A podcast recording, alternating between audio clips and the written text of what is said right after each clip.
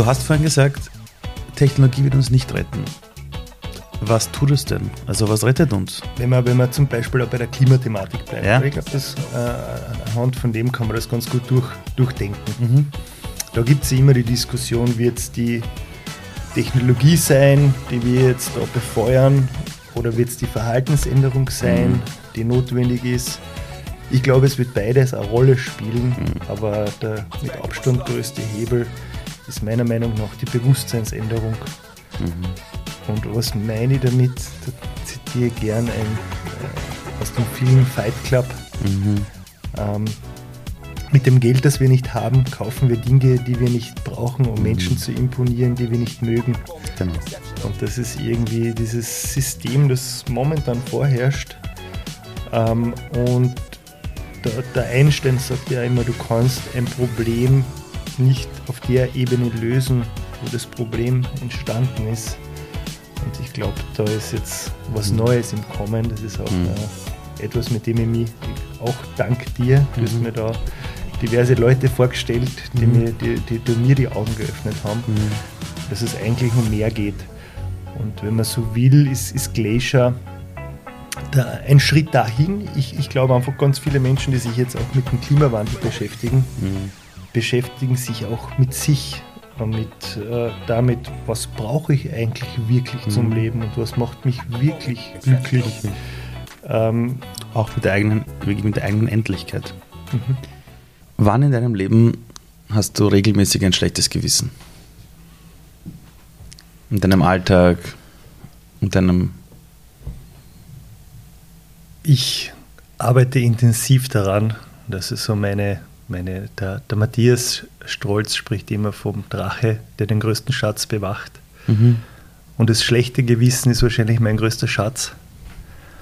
Ähm, und an dem arbeite ich seit fünf Jahren, Mhm. dass das jedes Jahr ein Stück oder jeden Tag ein Stück weniger Mhm. wird. Das ist das Thema Schuld und Scham, dass ich, wo ich meiner Mutter unglaublich dankbar bin, dass sie mir das mitgeben hat, weil eben es ist Schuld und Scham ein, ein negatives Gefühl und gleichzeitig auch meine größte Stärke, weil ich dadurch eine Empathie gelernt habe, ähm, wo ich Menschen begeistern kann, wo ich reinspüren kann in mein Mhm. Gegenüber. Und jetzt habe ich gerade ein schlechtes Gewissen, weil ich die Frage nicht Beantworten beantwortet willst. habe. Naja, du kannst immer noch darauf eingehen, wo du es als CEO hast oder, oder als Privatperson. Ich mache mir noch immer zu viel Gedanken, was andere Menschen über mich denken. Und insofern, in den Momenten lebe ich dann nicht mein Leben, bin nicht selbstbestimmt. Mhm. Ähm, Aber warte mal, aber wenn man sich dein Leben ansieht, äh, du hast in deiner Studentenzeit Icons mitgegründet, das ist ein, ein Beratungsunternehmen heute geworden. Du hast dann auch das Pioneers Festival gegründet, du hast äh, Leute dazu gebracht, selbst zu gründen. Als ich damals mein eigenes Startup gestartet habe, damals warst du auch an meiner Seite. Du hast jetzt wieder ein Unternehmen gegründet. Ja, äh, da würde man eigentlich davon ausgehen, dass es eine sehr selbstbestimmte Person ist, die sowas tut. Und vor allem, dass jedes Mal Dinge gemacht, die es davor noch nicht gab. Wie geht das Hand in Hand? Ja, es ist ja nicht immer so, dass man ein Mhm. schlechtes Gewissen hat und Schuld und Scham verspürt. Es gibt die Momente, ähm, ich glaube, wir würden sagen, oder ich sage es gern, wo du im Flow bist, wo du Mhm. Klarheit hast. Mhm. Ähm, dadurch, dass ich Schuld und Scham habe, mache ich mir auch viel Gedanken über die Welt, über die Mhm. Zukunft, wie ich wirke. Mhm. Und wenn man sich jetzt die Firmen anschaut, die ich gestartet habe, dann hat das eigentlich immer irgendwie was mit der Zukunft zu tun gehabt. Mhm. Ich habe mir immer Gedanken gemacht, wie kann man die Welt ein Stück weit besser machen. Mhm. Und ich glaube, auch das kommt aus dem Schuld und Scham heraus, Mhm. dass ich anderen gegenüber mir denke, was kann mein Beitrag sein, um die Welt ein Stück weit besser zu machen. Und daraus ist nachher unglaubliche Motivation entstanden, Mhm. das größer zu machen, da Leute für diesen Cause, für diese Vision zu begeistern. Und am Ende des Tages, gesagt, habe ich gestartet. Ich, ich, ich glaube, ohne die Leute rund um mich, und ich weiß, das sagt jetzt jeder, aber in meinem Mhm. Fall ist es, glaube ich, noch einmal spezieller. Mhm. Ich funktioniere alleine, sagen wir so, ich funktioniere im Team viel besser. Ich kenne meine Stärken, ich kenne meine Schwächen. Mhm. Ich weiß, wen ich um mich brauche und da habe ich das Glück gehabt, eigentlich immer die perfekten, wirklich perfekten Partner, vielleicht nicht dann am Weg, aber rückblickend kann ich nur sagen, connecting the dots backwards, es mhm. hat alles so Sinn gemacht, wie es passiert ist. Als ich dich kennengelernt habe bei all deinen Projekten, hat aus meiner Sicht immer die Freude dominiert. Das heißt, würdest du sagen, du hast begonnen aus Schuld und Scham und schlechtem Gewissen, um was Gutes zu tun, aber hast es immer irgendwie hat sich das manifestiert in der Welt, wo dann doch die Freude das dann getrieben hat. Also wenn ich immer deine Teams mir anschaue, das war immer Chaka Chaka, uh, alle, yeah, wenn ich, wenn ich jetzt bei euch ins Büro reinkomme, so bei Glacier, wenn ich zufällig in der Nähe bin, dann, ich mache die Tür auf, komme rein und alle strahlen mich an. Ähm, glaubst du, dass diese, diese vermeintlichen Gegenpole in der Dualität der Welt, in der gedachten, dass die eigentlich immer zusammengehören. Mhm. Also ganz blödes Instagram-Beispiel, gibt es immer diese Postings, ähm, ohne Regen kein Regenbogen. Mhm. Stimmt ja auch. Ja? Oder wenn du die Hand nicht gebrochen hast, ist danach die, die Bruchstelle nicht viel stärker. Ja? Also ähm, glaubst du, dass das zusammengehört? Weil ich habe mal gehört, dass hinter jedem Unternehmer und auch jeder, hinter jeder Unternehmerin, die was Großes machen will für die Welt, meistens irgendwo eine gebrochene Seele ist. Mhm. Ich kann es für mich bestätigen. I know that. Mhm. Und ich habe das gehört von, von einem ziemlich großen Investor aus, aus dem Silicon Valley, mhm. der gesagt hat, wir beginnen meistens mit irgendeinem Defizit in ihrem Selbst und kanalisieren es aber dann in eine Lösung für die Welt. Mhm. Und daran gewinnen sie aber dann Freude. Mhm. Willst du das so sagen? Mhm. Ja, also ich, ich glaube mehr an Schwarz und an Weiß. Ich glaube, die, die Wahrheit liegt immer dazwischen. Und in dem Fall ist das bei mir sicher ein Zusammenspiel. Ähm, und du hast, du hast das Team angesprochen. Wir haben ein, eine unglaubliche Motivation im Team, weil die Leute auch so sehr an das glauben, was, was wir mit Glacier vorhaben, nämlich Klimaschutz in die DNA jedes Unternehmens zu bringen. Und die Leute sind einfach begeistert, brennen dafür und äh, haben einfach jeden Tag das Gefühl, dass sie einfach sinnvoll arbeiten. Und jetzt wissen wir, wie viel Zeit wir in der Arbeit verbringen. Mhm. Und wenn wir da gemeinsam als Team mit Werten, mit einem guten Umgang miteinander dran arbeiten, mhm. dann steht da einfach eine wunderschöne Dynamik. Mhm. Und ich glaube, das zeichnet uns auch aus, und das ist so etwas, was ich auch nicht alleine schaffen kann, sondern das schaffen wir mhm. gemeinsam. Und äh, da schwingen wir uns ein und funktionieren dann einfach gemeinsam. Bei Glacier geht es ja wirklich darum, den Eisbären zu retten ne? Mhm. oder den Gletscher zu retten.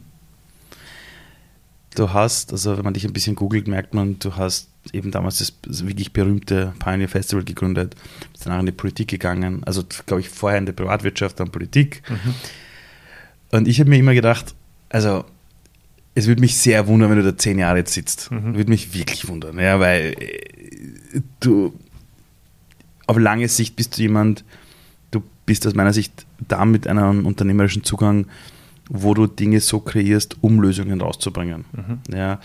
Ähm, wie war das für dich? Oder, oder wie kam diese Idee überhaupt zustande zu Glacier? Also für die Leute, die das Unternehmen jetzt noch nicht kennen. Mhm. Ja. Ich gehe mal davon aus, in, in fünf Jahren kennt es jeder weltweit. Ja. Jetzt vielleicht noch nicht. Ja. ja. Ähm, was würdest du sagen, wer ihr seid, was ihr tut und wie kam es wirklich zu der Idee, dann zu sagen, das ist es? Also vielleicht muss ich da die, das Kapitel davor noch kurz beleuchten. Ja. Du hast es schon angesprochen, ich bin eigentlich Pioneers vor drei Jahren verkauft und habe eigentlich jetzt nie diesen klassischen Corporate-Job gemacht, weil ich bin eigentlich nach der Uni, habe ich meine erste, oder eigentlich auf der Uni erste Firma gestartet, dann die zweite Firma mit mhm. Pioneers und mir jetzt immer interessiert und, und mhm. immer neugierig, wie, wie es in einem großen Unternehmen funktioniert. Mhm. Und dann war ich bei der TT Tech, Mhm. Unglaubliches, cooles österreichisches Unternehmen. Ja, äh, Hidden Champion, jetzt mhm. Gott sei Dank nicht mehr so, weil die mhm. bauen echt die, die Zukunft im Technologiebereich, sowohl in den Raumschiffen äh, der Zukunft als auch in den selbstfahrenden Autos. Mhm. Und das nächste Kapitel war dann in der Politik oder politiknahe. Mir hat es auch immer interessiert, weil ich sehe einfach, ich bin ein politisch interessierter Mensch und es ist einfach ein großer Hebel. den man hat in der mhm. Politik. Viel Verantwortung, viel Möglichkeiten, viel Ressourcen. Mhm. Und wie ich dann die Frage gestellt bekommen habe, ob ich mich da bewerben will für diese Stelle, äh, habe ich zu dem Zeitpunkt irgendwie auch keine Idee gehabt, die irgendwie mhm. verfolgt. Und insofern hat sich das da sehr richtig an, angespürt, zu sagen, ich probiere das einmal aus, weil wenn ich es nicht ausprobiere, dann weiß es auch nicht besser, mhm. ob das was für mich ist. So, jetzt habe ich gestartet und meine Grundvoraussetzung war, mein eigenes Team aufbauen zu dürfen. Wie schon angesprochen, das ist mir immer total wichtig, genau, ja. äh, da das richtige Umfeld zu haben. Und wir haben da echt da eine, wie man so schön sagt, Stellar-Truppe, also wirklich unglaublich inspirierende, erfahrene Menschen. Und da sind wir aber dann in einem Umfeld gelandet, wo wir unglaublich viele Ideen gehabt haben, Visionen gehabt haben, wie wir den Standard voranbringen können. Es ist ja die Digitalisierungs, es ist um die Digitalisierungsagentur gegangen, also die mhm. quasi die, die Digitalisierungsagentur für die Bundesregierung aufzubauen. Ähm, jetzt auch nicht wirklich mit viel Vorgaben, insofern haben wir uns den Platz genommen und sind da reingestartet mhm. und haben eigentlich mit sehr visionären Leuten, teilweise Gründer, erfolgreichen Gründern, die da mit im Team waren, haben wir mal losgelegt. So, dann haben wir uns einen Plan gemacht und dann haben wir den präsentieren angefangen und die Herausforderung war, dass wir jetzt nicht eine Führungsebene über uns gehabt haben, sondern eigentlich drei. Ähm, da mag ich jetzt gar nicht so ins Detail gehen, aber auf jeden Fall, es waren sehr viele Leute, die mitgeredet haben und irgendwie haben wir halt gemerkt, je weiter nachher unsere Vision raufkommt, umso dünner wird es und mhm. umso mehr werden nachher die eigenen Sachen reininterpretiert. So, nach vier Monaten habe ich eigentlich die Entscheidung getroffen, ich kann dort nicht mhm. das bewirken, mhm. was mir wichtig ist. Und das ist nicht bei mir das Geld zu verdienen, sondern mhm. einfach die Welt ein Stück weit besser zu machen. Mhm. Also dir geht es wirklich um Wirkung, also wirklich genau. um Impact. Okay, gut. Und dann? Und das habe ich dort nicht gehabt und dann der Reinhard, mein jetziger Co-Founder bei Glacier, war auch in der Digitalisierungsagentur und dann haben wir halt schon in dieser und Zeit... Und auch bei Pioneers. Und auch, auch bei Pioneers. Pioneers. Ja, genau, ja. genau hat als Assistent bei Pioneers gestartet und ich bin, könnte mir keinen besseren Co-Founder mhm. wünschen im Moment. Also es mhm. funktioniert unglaublich gut. Und war auch bei der Digitalisierungsagentur. Mhm. Und wir haben halt dann in dieser Zeit einfach überlegt, du, hm, das wird ein Ablaufdatum haben hier.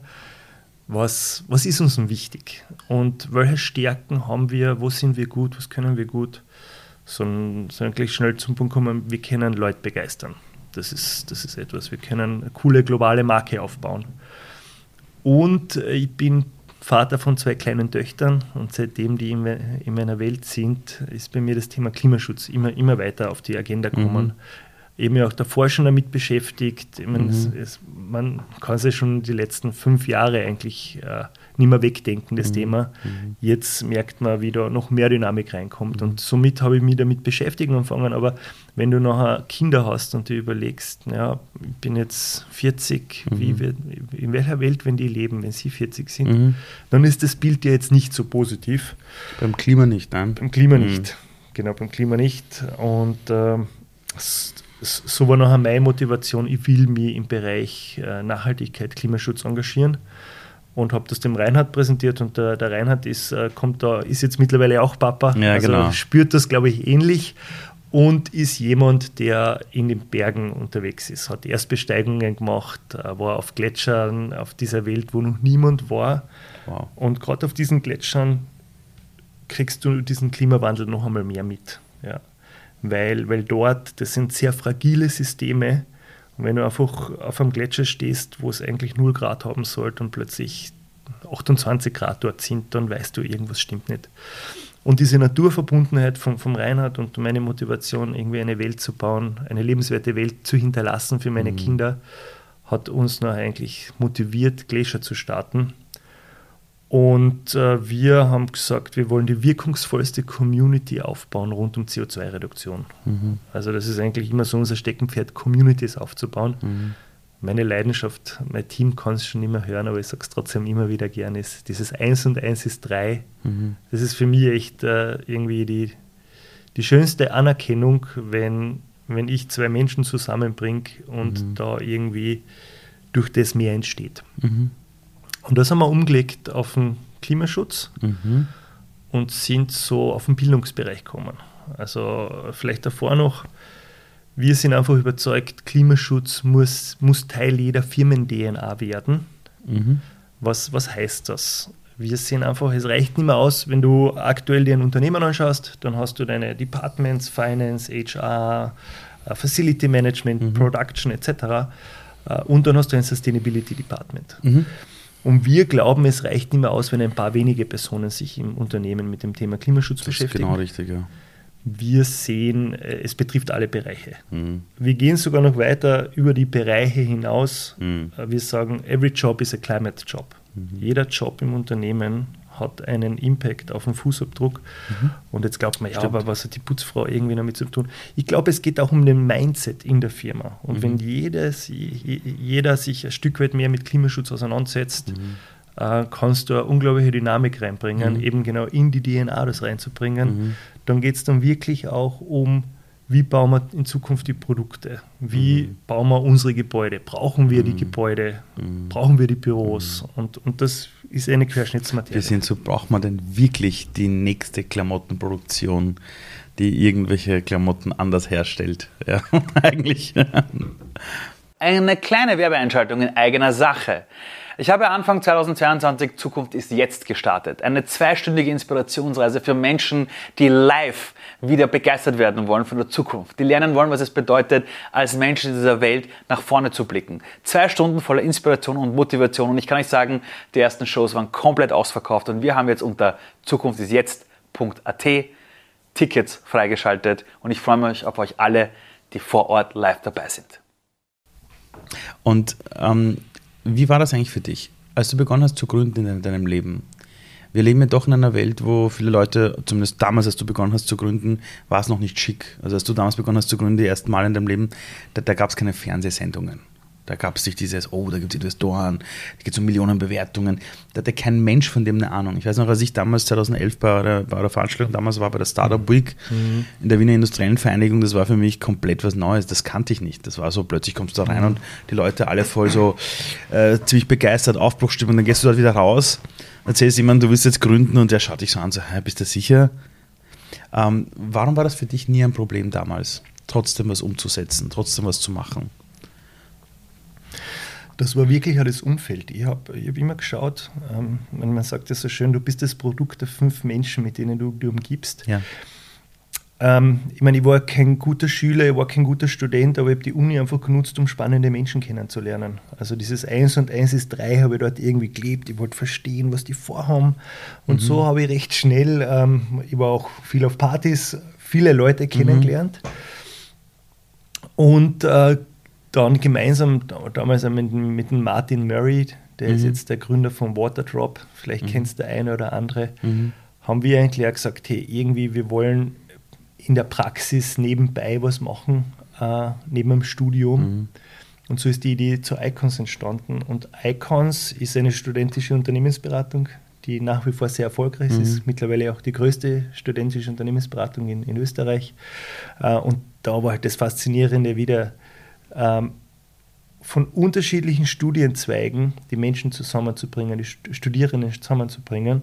Und dann hast du den Philosophen gehabt, die Ernährungswissenschaftlerin, den Wirtschafter, die Technikerin etc. Mhm. Und das war so eine geile Truppe, die wir da gehabt haben, mhm. mit, mit so viel Diversität, mit so viel Wissen. Mhm. Und, und daraus, äh, meine, das war uns jetzt damals nicht so bewusst, es war ein Verein, dann ist es eine GmbH geworden, aber das war eigentlich so die erste Firma, die wir gestartet haben. Und dann aus diesem Umfeld haben wir uns nachher mit neuen Themen beschäftigen angefangen. Und da war halt im Silicon Valley, hat man schon ein bisschen von den Startups geredet. Wenn du in Österreich zu den, zu den Firmen gegangen bist, war mehr was Startup, was ist ja. das da? Und, äh, und so haben wir eigentlich gesagt, boah, Wahnsinn. Also damals habe ich noch den, die Überzeugung gehabt, dass Technologie die Menschheit retten wird. Mhm. Das denke ich, sehe ich mittlerweile ein bisschen anders. Mhm. Und damals haben wir halt gesagt, hey, glaube ich, 3D-Druck, das Internet, mhm. das Handy, ein Supercomputer in der mhm. Hosentasche, mhm. äh, fliegende Autos, mhm. unglaublich. Das wird die Welt retten. Und, und äh, haben dann voll reingestürzt oder wir als Team haben uns reingestürzt und haben eine Startup-Community bauen angefangen, wo wir einfach gesagt haben, unterstützen wir uns gegenseitig. Äh, da haben wir zum Reden angefangen, ja, wo, ich, wo ich gesagt habe, du hast gesagt, hey, ich würde gern irgendwie brauche Finanzierung, kennst du irgendwen? Ja, und, genau. und, und, und das hat mir einfach mega Spaß gemacht, wieder mhm. dieses 1 und 1 ist 3 in dieser Community. Ja, und dann haben wir es voll abgefeiert. Äh, zehn Jahre lang Technologie, die die Welt verändert. Mhm. Und ich weiß nicht, wie viele Startup-Pitches ich gehört habe. Ähm, immer, wir, wir wollen die Welt verändern. Das mhm. war ja, hast du eigentlich so gut wie in jedem Pitch. Mhm. Nur du kommst dann halt irgendwie mit der Zeit einmal mhm. drauf, naja, es gibt trotzdem noch eine Motivation, die, die größer ist, als mhm. die Welt zu verändern. Ähm, und da habe ich, hab ich dann ehrlich gesagt die Motivation auch verloren, ein bisschen für diese mhm. ganze, diesen ganzen Startup-Hype jetzt irgendwie weiterzutreiben. So, das ist so geil, was du erzählst. Ich, hab, ich meine, ich kann es jetzt erzählen, weil es jetzt echt, echt, schon lange her ist. Wir waren vor vielen Jahren mal, da war ich noch CEO von Watcher 2, da waren wir in Deutschland, in Hamburg bei Xing und die wollten uns kaufen da sind wir damals zusammengesessen mit dem CEO damals und den Leuten aus dem Bereich M&A, also M&A für die Leute, die es nicht kennen, da geht's, das sind die Leute in einem Unternehmen, die andere kaufen. Ja. Ähm, und da saßen wir beieinander und die haben sich uns quasi angesehen und angehört und dann haben wir so einen eineinhalb Stunden Termin gehabt und der CEO damals von Xing sieht mich an und sagt, ihr meint das ja wirklich ernst, ihr wollt was verändern. ihr meint das ja wirklich ernst. Und ich sehe ihn so an und denke mir, hey, liebe Xing, ihr kauft jedes Jahr zwei, drei Startups und sagt zu ihm, ja, die anderen nicht oder wie? Und er, nein, das ist gutes Marketing. Aber ihr meint das ja wirklich so. Mhm. Und damals habe ich, wurde ich dann auch plötzlich aus dieser Illusion rausgeschmissen, äh, wirklich, wirklich irgendwie rausgeschmissen, wo ich mir gedacht habe, wow, okay, ich habe von mir schon gewusst, dass ich damals ziemlich meine Themen gebrannt habe, aber ich habe auch dann irgendwann gemerkt, dass das immer kaschiert worden ist mit diesem, wir haben da so ein Business Case, das kann ein gutes Business sein. Und irgendwie traut man sich nicht zu sagen, hey, ist einfach ein gutes Business, ich will Geld verdienen, ist okay. Ähm, und dann hat mir immer dieses Ding drüber gestülpt, ja, wir retten die Welt. Mhm. Und das war dann für mich einer der Gründe damals, das war 2016 herum, wo ich gesagt habe, ich verabschiede mich aus der Startup-Welt. Ich gehe auch nicht mehr zu Event, mhm. ich gehe nicht mehr, ich treffe diese ganze Communities nicht weil ähm, wer früher Investmentbanker geworden ist, hat halt danach ein, ein Startup. Also, also die Sachen, also die Menschen, die früher Startup, also Investmentbanker werden wollten, sind dann draufgekommen, Startup. Mhm. ja. Und das war etwas, äh, ähm, wo ich manchmal das Gefühl habe, ich spreche eine andere Sprache. Also ich bin mhm. dort immer so irgendwie dort gestanden und habe gedacht, über was reden die? Ich kann da nicht mitreden, ich verstehe das nicht. Ich habe das Mindset nicht, ja. Ich habe mir das Gefühl gehabt, ich bin da nicht gut genug mhm. und habe dann irgendwann aufgehört. Mhm.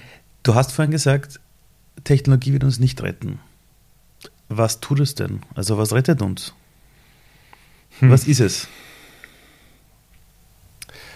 Jetzt, wenn man, wenn man zum Beispiel auch bei der Klimathematik bleibt, ja. ich glaube, äh, anhand von dem kann man das ganz gut durch, durchdenken. Mhm. Da gibt es immer die Diskussion, wird es die Technologie sein, die wir jetzt da befeuern, oder wird es die Verhaltensänderung sein, mhm. Die notwendig ist? Ich glaube, es wird beides eine Rolle spielen, mhm. aber der mit Abstand größte Hebel ist meiner Meinung nach die Bewusstseinsänderung. Mhm. Und was meine ich damit? Da zitiere ich gern ein, äh, aus dem Film Fight Club. Mhm. Ähm, mit dem Geld, das wir nicht haben, kaufen wir Dinge, die wir nicht brauchen, um mhm. Menschen zu imponieren, die wir nicht mögen. Genau.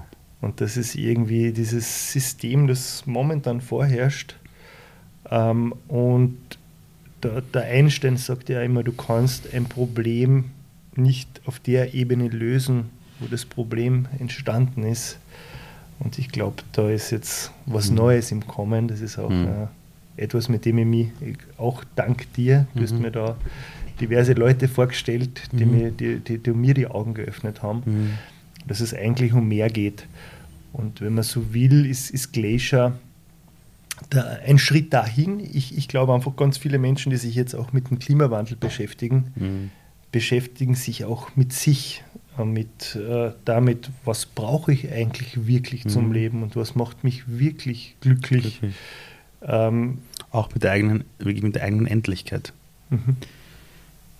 Also wir haben, ich habe Future One damals gegründet mit, dem, mit der Tagline, wir bereiten die Menschheit auf die Zukunft vor.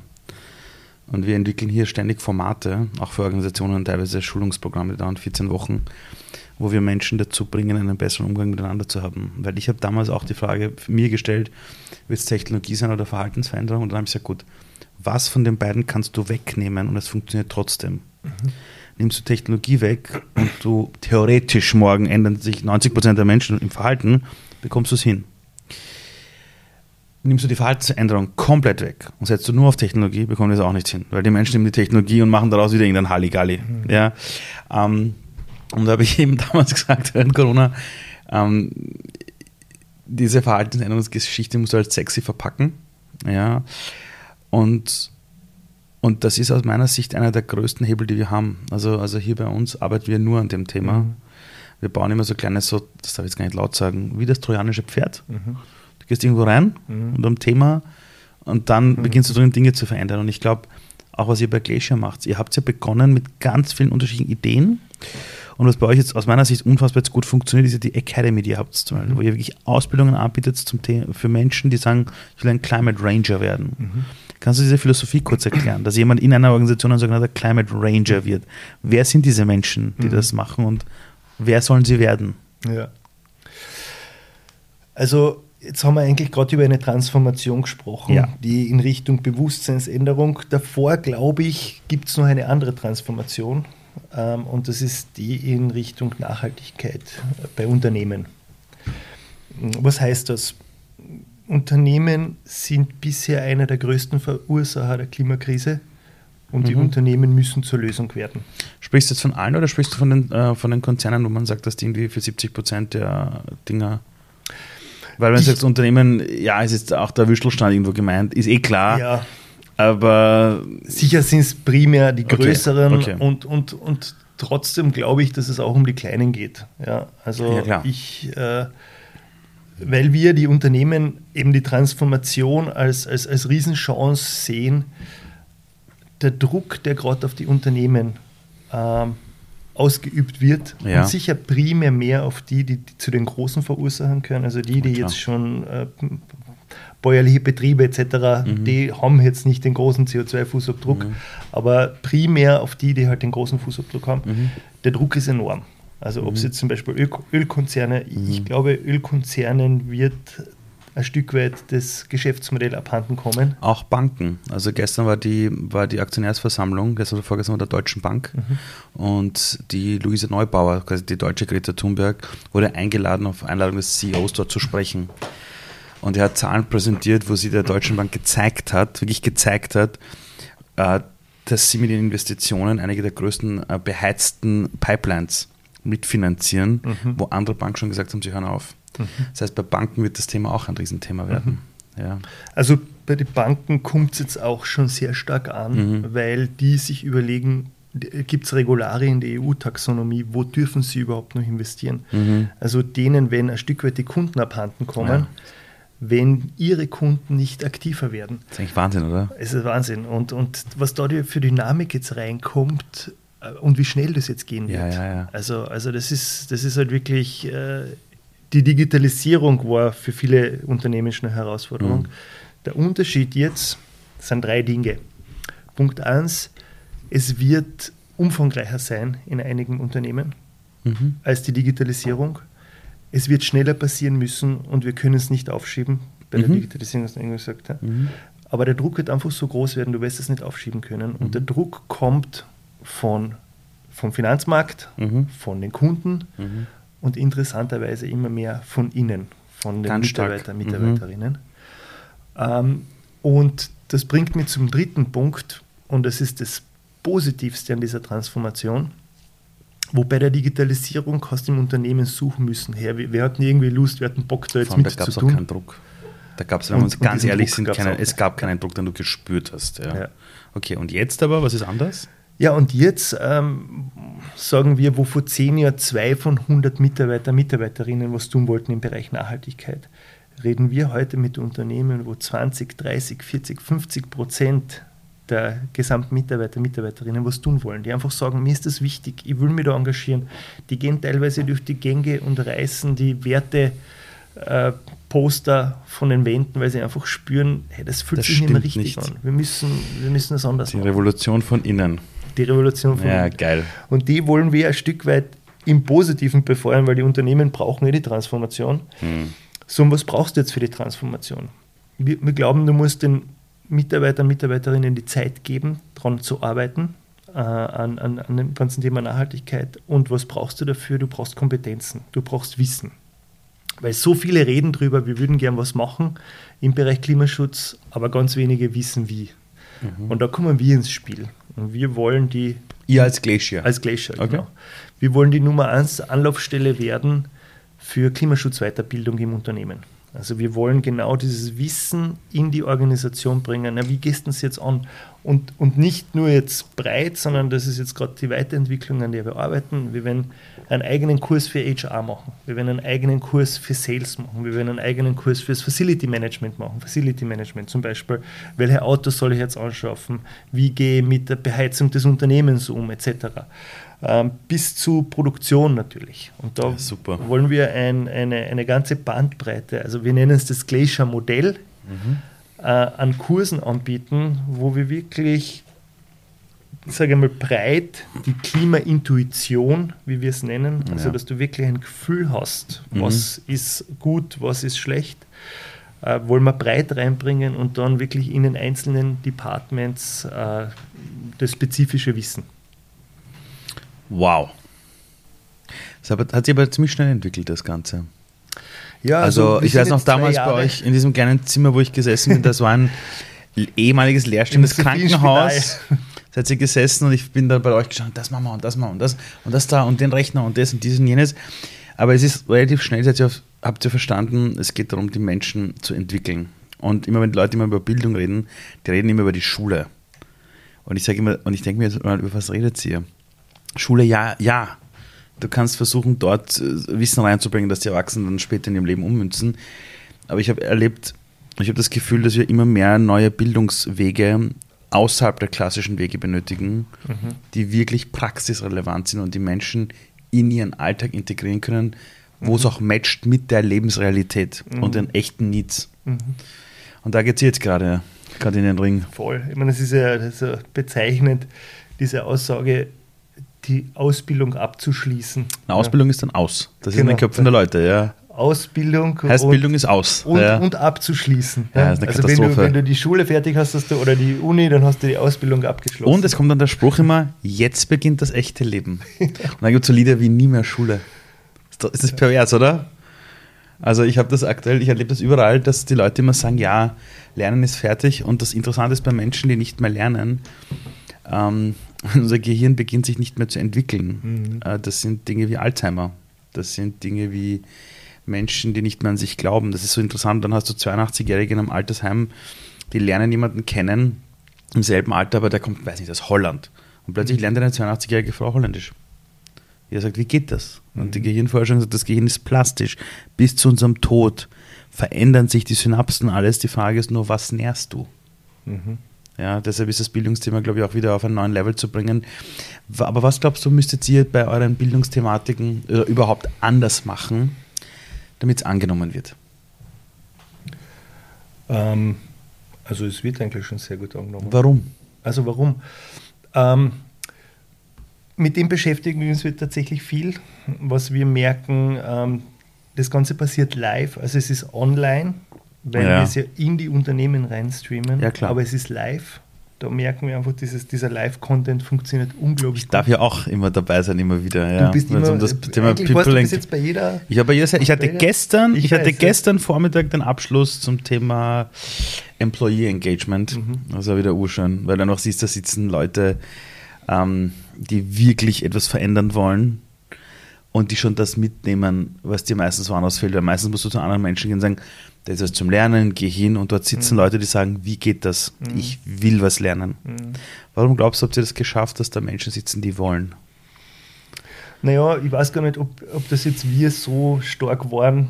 Ja, also aber, aber wie war die Konstellation? einfach, die merken, sie wollen, sie, sie, sie wollen einen Beitrag leisten. Die spüren einfach, dass es so nicht weitergehen kann. Mhm und suchen halt irgendwo eine Möglichkeit, da aktiv zu werden.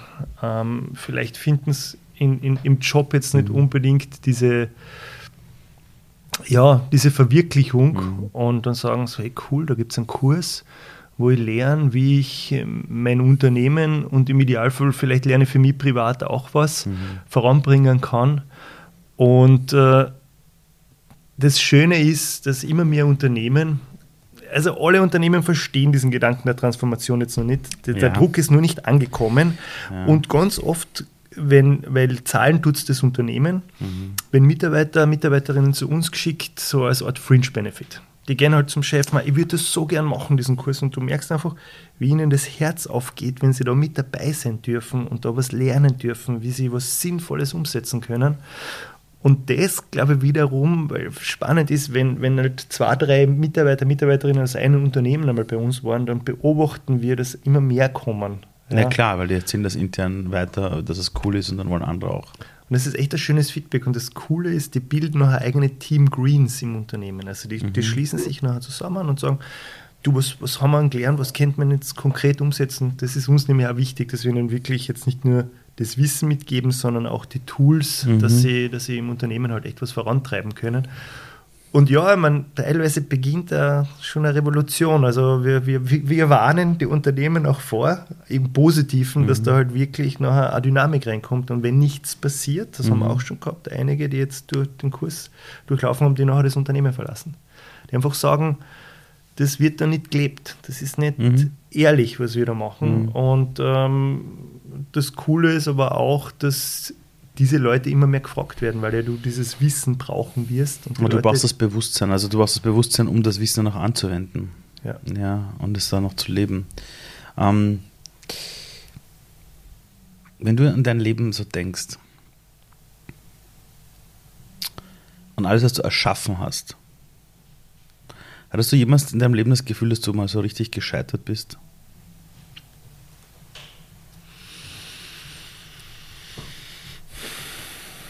Ich bin oft gescheitert. Wie fühlt sich Scheitern an? Woher weiß man das, dass man gescheitert ist? Also, Weil, weil, weil schlechte Tage, Also- harte also- Tage, Challenges hat jeder. was, was mir jetzt am, am, am, am ehesten einfällt, ist, äh, ich habe die Matura nicht geschafft. Ähm, ich meine, das war bei mir Aber du hast ja studiert. Du, du, Äh, nicht am ersten, beim ersten Anlauf, soll man Okay. so sagen. Nicht beim ersten Anlauf. Ich war ein katastrophaler Schüler. Äh, ich habe acht Fünfer gehabt im Halbjahr und dann mit elf Vierern äh, die, die Schule abgeschlossen und bei der mündlichen Matura bin ich durchgefallen.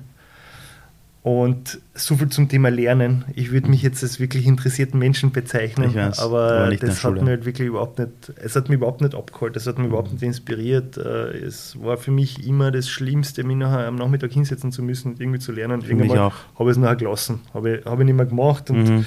Gott sei Dank habe ich es halt irgendwie geschafft, dass ich nachher die Matura im zweiten Anlauf gestartet, äh, geschafft habe.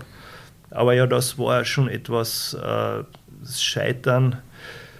Das Coole war, wenn ich jetzt die letzten Jahre anschauen, dann war es für mich, ist Scheitern in den meisten Fällen was Positives, eigentlich immer was Positives, weil ich dann echt im nächsten Moment mitnehme, so, was kann ich da jetzt daraus lernen? Und, und jetzt rückblickend kann ich immer nur sagen, da, wo es mir auf die Nasen kaut hat, das waren die Momente, wo ich noch am meisten mitnehmen kann. Und deshalb versuche ich das jetzt auch ein bisschen zu embracen oder zu Genau. embracen. Ja, es feiern, zu, zu umarmen, feiern. zu feiern, Genau. es zuzulassen, es zu, zu sogar fast schon zu genießen. Genau. Ja. Ähm, Und vielleicht noch ein Wort dazu, Ja. dass, ich glaube, das Leben wird bei uns in der Firma sehr, sehr stark. Also wie du, wie du, ich meine, du kennst jetzt unsere Geschichte, wir haben jetzt eigentlich drei Produkte und haben jetzt aber herausgefunden, welches halt am besten funktioniert und das haben wir halt gelernt, teilweise, indem wir viel Geld investiert haben, wo wir nachher gemerkt haben, na, das, wir haben einen CO2-Rechner gebaut, das weiß ich, ja. ähm, hat uns 300.000, 400.000 Euro gekostet. In dieser frühen Phase ist das echt viel Geld. Es ist richtig viel Geld, ja. Und von einem auf den anderen Tag haben wir gesagt, nein, es passt nicht. Und das kann man jetzt sagen, ist auch eine Art von Scheitern, aber wir haben einfach gesagt, okay, cool, was nehmen wir daraus mit? Was, was lernen wir daraus? Und dann auch trotzdem mutig die Entscheidung treffen. Ich glaube, ganz viele Unternehmen würden bei so einem Investment ähm, sagen, nein, an dem müssen wir jetzt unbedingt festhalten, weil das kann man jetzt ja nicht äh, Dings. Und wir haben aber ganz klar gesagt, nein, wir haben die Klarheit, dass wir uns auf ein The- anderes Thema fokussieren müssen und haben das dann, äh, man hat im Team auch, die Leute waren halt auch da mit Leidenschaft dabei. Es war ihr Produkt, also es war nachher, ist, ist nach wie vor ein bisschen, dass das halt nachwirkt, aber wir wissen einfach, wir, wir müssen uns selber immer wieder neu erfinden mhm. und, und das neu denken. Apropos neu erfinden, du hast vorhin äh, durchblicken lassen, als du hier angekommen bist und ich habe dir dieses Bild hier eingestellt mit dem See, also das, das sind für die Leute, die das YouTube-Video nicht sehen, also viel mehr Leute hören es auf Audio. Aber wir haben da so einen kleinen Monitor neben uns, da ist ein Bergsee zu sehen mit einem unfassbar schönen Wald und, und mhm. Berg und, und die Wolken ziehen drüber. Und du hast gesagt, das ist so ein Bild von dir, das du hast, dass du mal ein Haus haben wirst, so an so einem See. Und dann hast du uns dann nebenbei erwähnt, dass du auch meditierst. Mhm. Wie bist du zur Meditation gekommen und wofür setzt du es ein? Oder warum hast du damit überhaupt begonnen?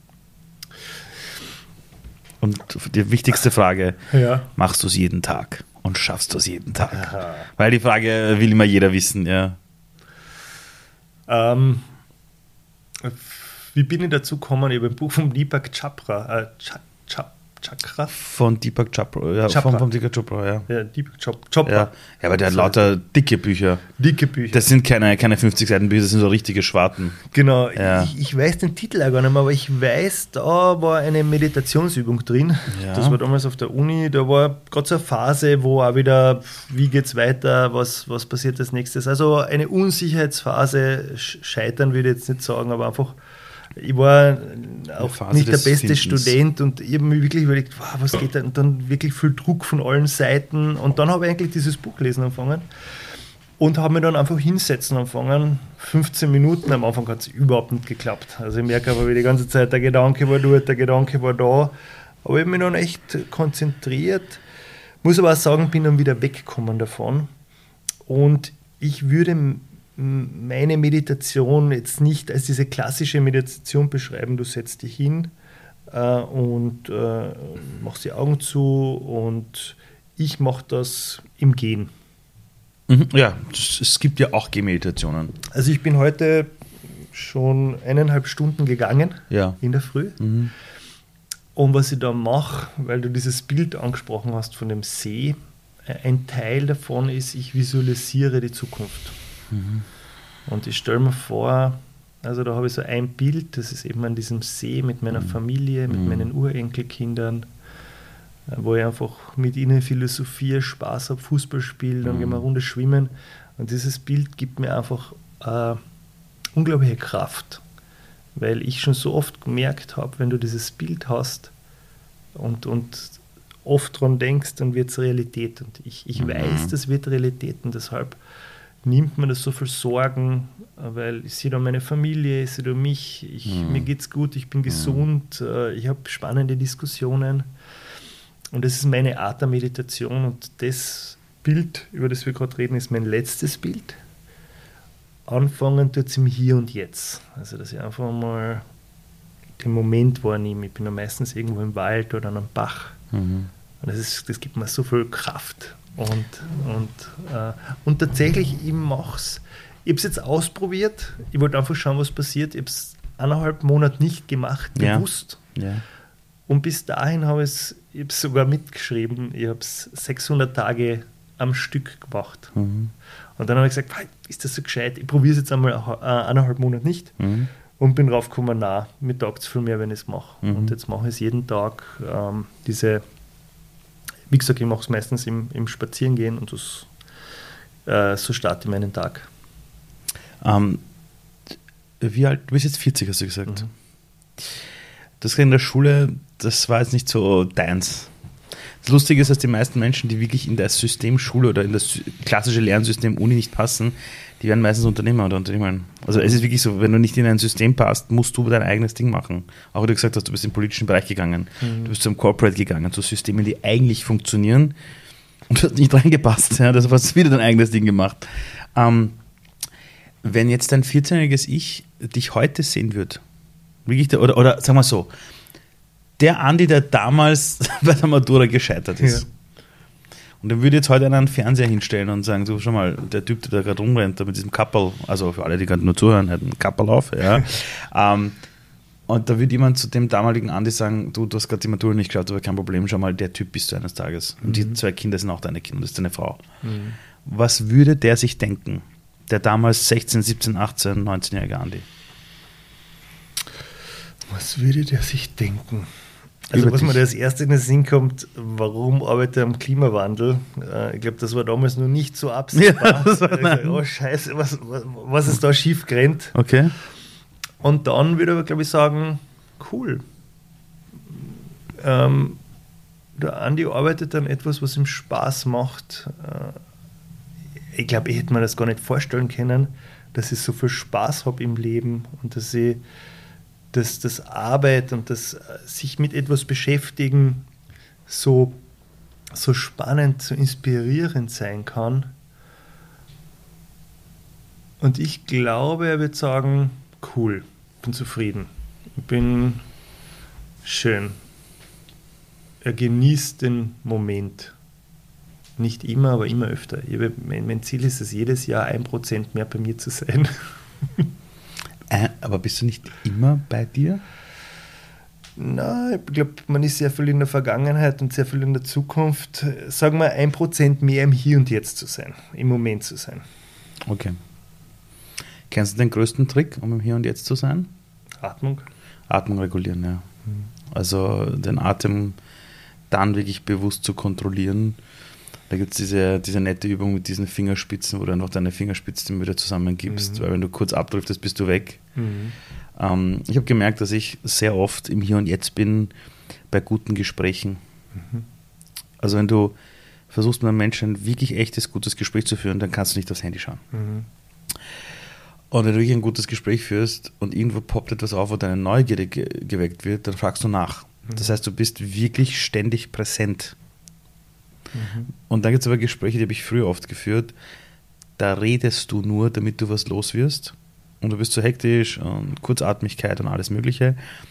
Und du redest zwar mit einer Person, aber du bist halt einfach nicht hier. Und ich habe Mhm. echt lernen müssen in den letzten Jahren zuzuhören, aber halt nicht um immer zu antworten, sondern zuerst mal um zu verstehen. Mhm. Das war, glaube ich, Tolstoi, der mal gesagt hat, wer versteht, der verzeiht. Und seitdem ich das gelernt habe, vor so fünf, sechs Jahren, gibt es auch niemanden mehr, auf den ich böse bin. Also es ist total verrückt, dieses durch Gespräche zu verstehen. Wahrscheinlich würde ich anhand der Haut der anderen Person genauso handeln, wie sie es tut. Also es gibt nicht den bösen, alten, weißen Mann, der die Welt kaputt macht, sondern wäre ich genauso der 70-Jährige, der 40 Jahre seines Lebens gehört hat, du musst einen fetten SUV fahren, weil dann bist du ein echter Mann, würde ich wahrscheinlich genauso handeln. Wer sagt mir, dass ich besser bin als der andere? Hätte ich die Kindheit von Donald Trump erlebt mit dem Vater, wer sagt mir, dass ich nicht genauso geworden wäre? Mhm. Was Das willst ist ein echt ein schönes Zitat. Ja, Tolstoi Das hat, hat einige geile Sachen rausgehauen. Dem kann ich, dem kann ich sehr viel abgewinnen, ja. Und Sigi, Sigi genauso wie du. Du hast zwei Töchter. Mhm. Wann hast, glaubst du, hast du einen guten Job als Papa gemacht? Also wann glaubst du, also in 20 Jahren fragt dich einer, und Andi, glaubst du, dass das irgendwie gut hinkriegt? Was, glaubst du, werden so die Indikatoren sein, wo du auch, oder sagen wir es auch jetzt, sogar jetzt in deinem Leben, Mhm. hast du für dich irgendwas, wo du weißt, ja, das habe ich jetzt gut gemacht? Mhm. Bei der Familie, Kinder, im Job?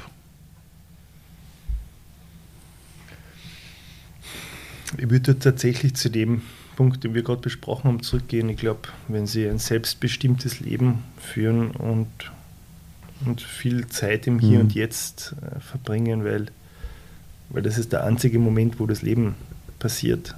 Und ähm, ich habe echt viel von meinem Leben einfach an mir vorbei äh, laufen lassen. Mhm. Ich würde jetzt sagen, ich bin momentan bei 10 Prozent. Das heißt, wenn ich noch 90 bin und an dem, an dem See sitze, dann bin ich bei 60 Prozent und das wäre mega. Man, da machst du echt viel Meditation. Wenn, du, wenn ich die frage, bei wie viel Prozent bist du im Hier und Jetzt, ähm, die Zeit, wo du wach bist? Was würdest du sagen? Ähm, vor einigen Jahren hat sich bei mir einiges verändert. Also hättest du, mich, hättest du mir jetzt dieselbe Frage gestellt vor. Hättest du mir die Frage gestellt 2017 oder Anfang 2018, hätte ich dir auch gesagt, ja, keine Ahnung, 5% vielleicht, was weiß ich. Und dann habe ich aber in den letzten Jahren einige, einige Rückschläge gehabt, einige ziemlich große. Ähm, die mich ziemlich plötzlich wirklich so katapultiert haben, ist, wow, musst jetzt da sein. Und ich habe damals eine Lebensentscheidung getroffen, wo ich gesagt habe, wenn ich mit einem Menschen rede, dann rede ich nur mit der Person. Das war der Tag, an dem ich, wenn ich mit, begonnen habe, mit jemandem zu reden, auch begonnen habe, alle zu umarmen. Und zwar noch mehr. Also mein Team weiß, Ahmed, der gerade hinter der Kamera ist, hm.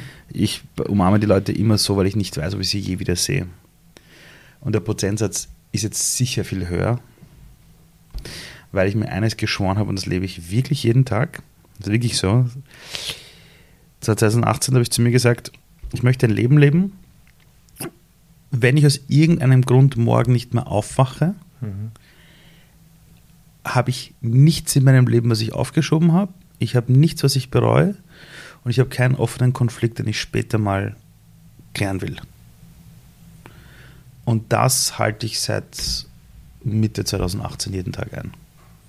Also wenn morgen irgendwas passiert äh, und irgendein guter Freund von mir stirbt plötzlich oder irgendwas passiert oder bei mir passiert, dann weiß ich, stopp, ich werde sicher nicht der sein, der sagt, oh Gott, hätte ich den jetzt letzte Woche noch angerufen? Oder hätte ich beim letzten Gespräch auf das geachtet? Und so versuche ich das zu leben. Bei wie viel Prozent, das ist keine Ahnung. Also, mhm. wenn ich müde bin, wahrscheinlich bei einem Prozent. Mhm. Ja, aber so versuche ich zu leben. Mhm. Also, ich, also ich fokussiere mich ganz stark auf meine Handlungen. Ja, auf die Entscheidungen. Sag einmal, in 100 Jahren wird es uns ja beide nicht mehr geben. Außer die Technologie findet irgendwas, wo sie uns ein, ein, einfrieren kann, ja, wie bei Star Wars. Aber wenn die Leute eines Tages über dich reden und sagen, du, habt ihr den Andy Charles gekannt? Ja, den haben wir gekannt, wow, mit dem wir zusammengearbeitet. Und dann sagt einer so, ja, wie war denn der so drauf? Wie war denn der so? Was sollen, äh, also wenn die Menschen dann so sagen, ja, wie, wie war der Typ so drauf? Was ist der Satz oder die Dinge, die sich Menschen am besten erzählen sollen über dich, wenn du nicht mehr dabei bist? Oder du bist außerhalb vom Raum und sie reden über dich. Was wünschst du dir, was da bleibt? Und es kann alles sein, ja. Von über lustig Party machen bis hin zu was weiß ich was. Ja. Dass er einen positiven Eindruck, äh, Einfluss auf die, auf die Gesellschaft die Wirtschaft, Politik und Ökologie gehabt hat. Das ist äh, ein, ein Satz bei mir in, meinem, in meiner Meditation. Ähm, und bin aber drauf gekommen, dass das eigentlich sehr viel mit meinem Ego zu tun hat. Aber ich habe es akzeptiert. Und ich glaube, das ist auch voll schön, weil, weil das Ego ist ja ein Teil von unserem Ich, das irgendwie immer wieder versucht, irgendwie durchzukommen. Und wenn man das ummünzt auf so ein auf so eine, wie soll ich sagen, so eine wertvolle Art und Weise, das ist ja total schön. Aber wenn jetzt ein Mensch mit dir direkt zu tun hat, in einem Projekt zum Beispiel, welches Gefühl willst du bei Menschen hinterlassen, mit denen du arbeitest, mit denen du zu tun hast? Und dieses Selbstvertrauen und die Sicherheit und die positive Einstellung zum Leben, mhm. dass die Person an sich glaubt und seinen, ihren Weg gehen kann. Was hättest du dir bei deiner, bei der Gründung damals von Pioneers, und Pioneers ist ja dann echt groß geworden, also ihr habt ja wirklich die Hofburg gefüllt und so und Sachen. Welchen Ratschlag vom 40-jährigen Andy hättest du dir damals gewünscht bei der Gründung? Wenn du damals ein eigener Business Angel Investor gewesen wärst, was hättest du dem Andi damals mitgegeben, bevor er gegründet hätte oder das Ding dann wirklich richtig anschiebt?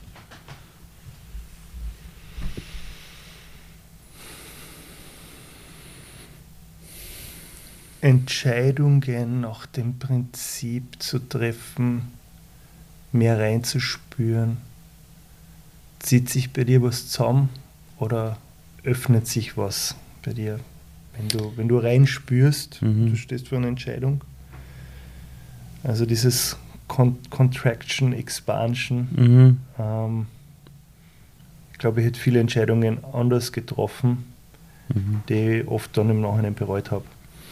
Wenn du eine Entscheidung zum Beispiel triffst und du fühlst dann später rein und du merkst, alles in mir sagt nein, aber jetzt sind einige Leute schon auf diese Entscheidung, haben sich darauf eingelassen, es rennt schon, die Maschinerie läuft irgendwie.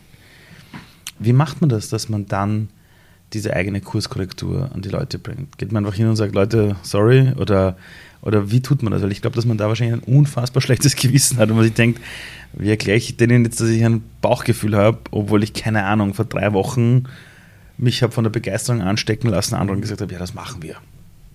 Oder alle machen das, deshalb müssen wir es jetzt auch so machen. Wie geht man damit um, dass man diese Kurskorrektur wieder zu sich selbst mit den anderen auch umsetzt? Ich glaube, das ist wirklich eine der schwierigsten Sachen. Das ganze Thema Kommunikation. Mhm. Das merkt man. Ich würde sagen, wir haben, äh, wir haben ein super, super Teamzusammenhalt, super Team Spirit. Und trotzdem kommt sehr oft die Kritik, warum habt ihr uns das nicht gesagt? Mhm. Warum habt ihr uns nicht früher gesagt? Wieso waren wir da nicht mit eingebunden? Wie in allen Teams. Weil es ist so schwierig, einfach wann, wann, wann ist der richtige Moment? Ja. ja.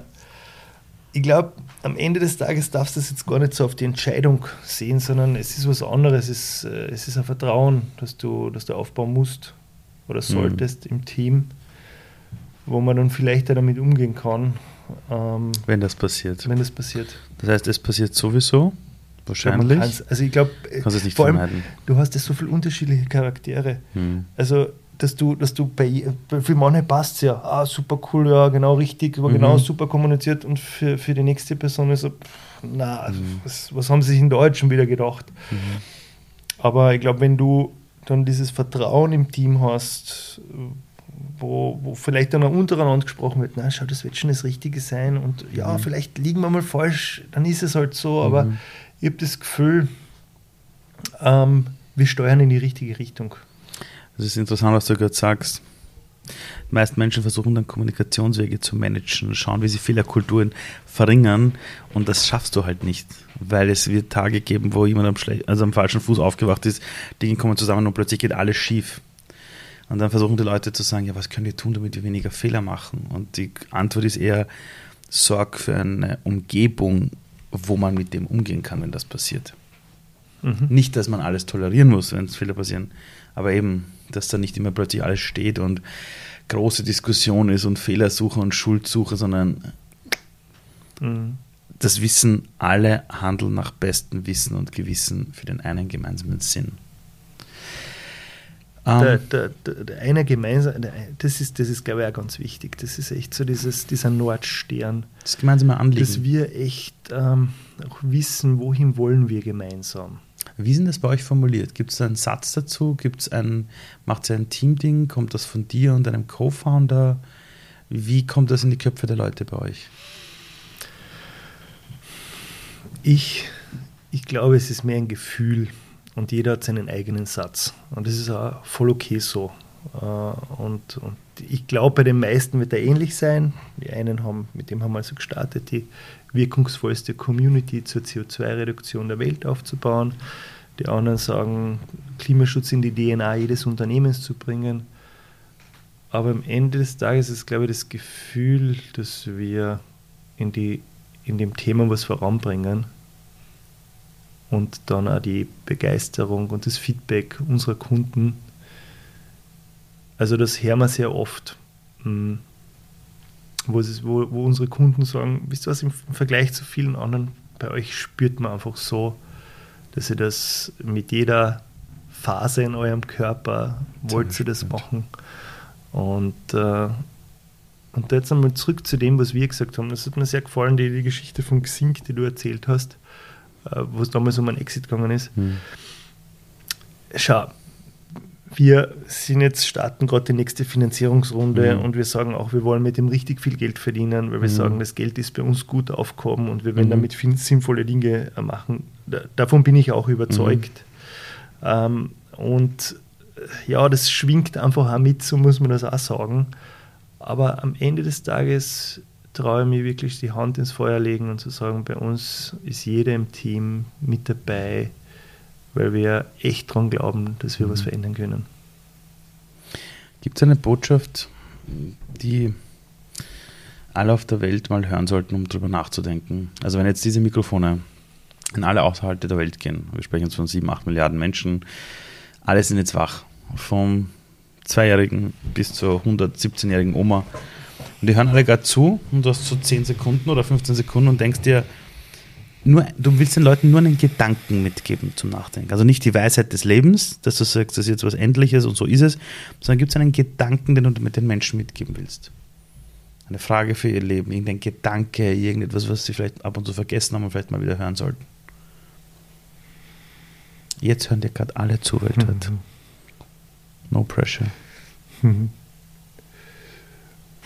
Zieht sich's an, zieht sich, zu, zieht sich zusammen oder dehnt sich's aus.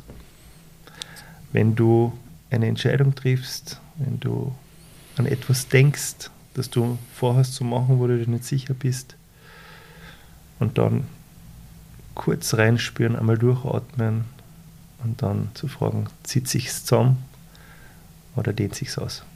Es sich zusammenzieht, Finger weg davon, es ausdehnt, folge dem. Andi, danke. Danke dir, Ali. Dankeschön. Ich hoffe, du hattest bei dem Interview gerade genauso viel Spaß, wie ich es hatte, als ich das Interview führen durfte. Weißt du, für mich ist das Schönste zu sehen, wenn ein Mensch den eigenen Weg geht. Und genau deshalb habe ich auch die Future One Community ins Leben gerufen. Ein Ort, an dem Menschen zusammenkommen, die die Zukunft selber in die Hand nehmen wollen, die sich mit anderen Menschen austauschen wollen und die wöchentlich lernen wollen, was es bedeutet, eine Persönlichkeit zu entwickeln, die zukunftsfit ist. Wenn auch du Teil unserer Future One Community sein möchtest, melde dich einfach an. Du kannst dich kostenlos bewerben unter www.futureone-community.com.